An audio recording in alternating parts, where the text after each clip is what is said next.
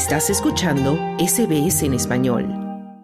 El oficialismo venezolano rindió un homenaje al expresidente Hugo Chávez para conmemorar 10 años de su muerte con una jornada en el cuartel desde el que dirigió el golpe de Estado del 4 de febrero de 1992 contra el entonces presidente Carlos Andrés Pérez. El 5 de marzo de 2013, el entonces presidente Chávez murió a los 58 años tras varios meses de lucha contra el cáncer y más de 13 años al frente del país suramericano. En el cuartel de la montaña recordaron su legado miembros del gobierno y simpatizantes del hombre que rigió los destinos de Venezuela hasta 2013, entre ellos su hermano Adán Chávez, también embajador de Venezuela en Cuba.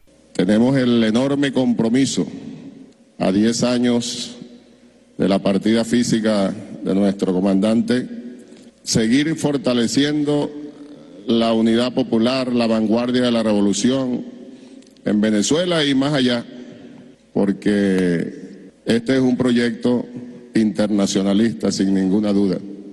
De allí la importancia de la definición antiimperialista transformado en una especie de santuario, en el cuartel de la montaña 4F se encuentra la tumba de Chávez y fue abierto al público para permitir el ingreso de todos los que quisieran rendir tributo al creador de la izquierdista revolución bolivariana. Muchos se le rinden culto y lo recuerdan como un defensor de los más pobres.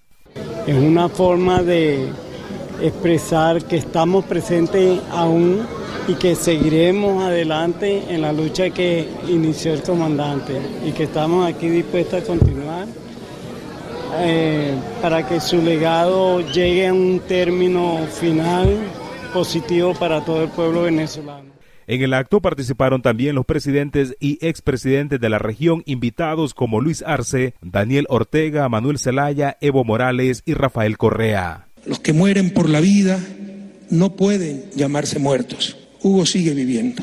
Su grito no se apagará nunca, porque retumba su eco en la voz de las mujeres de América, en la voz de los desheredados de siempre, de los pobres, de los soldados patriotas, de los poetas, de los militantes, de los estudiantes y obreros, de los indígenas y campesinos el fundador de la llamada Revolución Bolivariana, protagonizó un polémico mandato marcado por el apoyo popular y el autoritarismo y que tuvo continuidad con el actual presidente Nicolás Maduro, al que señaló como sucesor. Ustedes elijan a Nicolás Maduro como presidente de la República Bolivariana de Venezuela.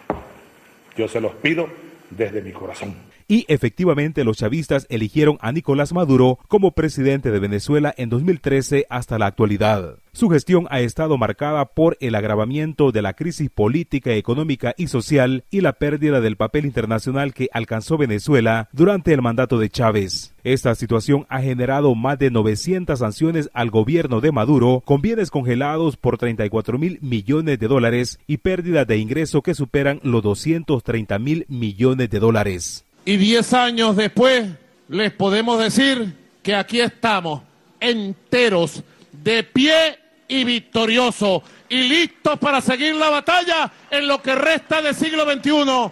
Diez años de batalla, diez años de lealtad y diez años de victoria. Además, los datos económicos de Venezuela no hablan muy bien de la gestión de Nicolás Maduro. La inflación llegó a casi el 200 mil por ciento y el sueldo mensual tocó fondo en 2019 cuando se ubicó en un dólar frente a los 326 dólares en la etapa de Chávez. Hoy está en unos 5 dólares mensuales con una inflación que cerró 2022 en el 234%. A esta situación se suma la salida de Venezuela de 7 millones de personas en búsqueda de mejores oportunidades económicas y agobiado por la crisis en un país acostumbrado a recibir migrantes. El venezolano Ali Mora es ahora un migrante en Ecuador, según dijo a la televisión alemana. Motivación que, que en realidad yo tuve de mi mamá fue que ella siempre me decía, hijo, sal, sal de Venezuela, como sea, sal mientras el Consejo de Derechos Humanos de Naciones Unidas presentará el 21 de marzo próximo un nuevo informe sobre la situación humanitaria en Venezuela. En reportes anteriores se han recogido crímenes de lesa humanidad, abuso de los servicios de inteligencia y violaciones a los derechos humanos, principalmente a opositores al chavismo. Para Radio SBS informó Wilfredo Salamanca.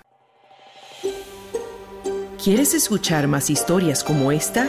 Descárgatelas en Apple Podcasts Google Podcasts, Spotify o en tu plataforma de podcast favorita.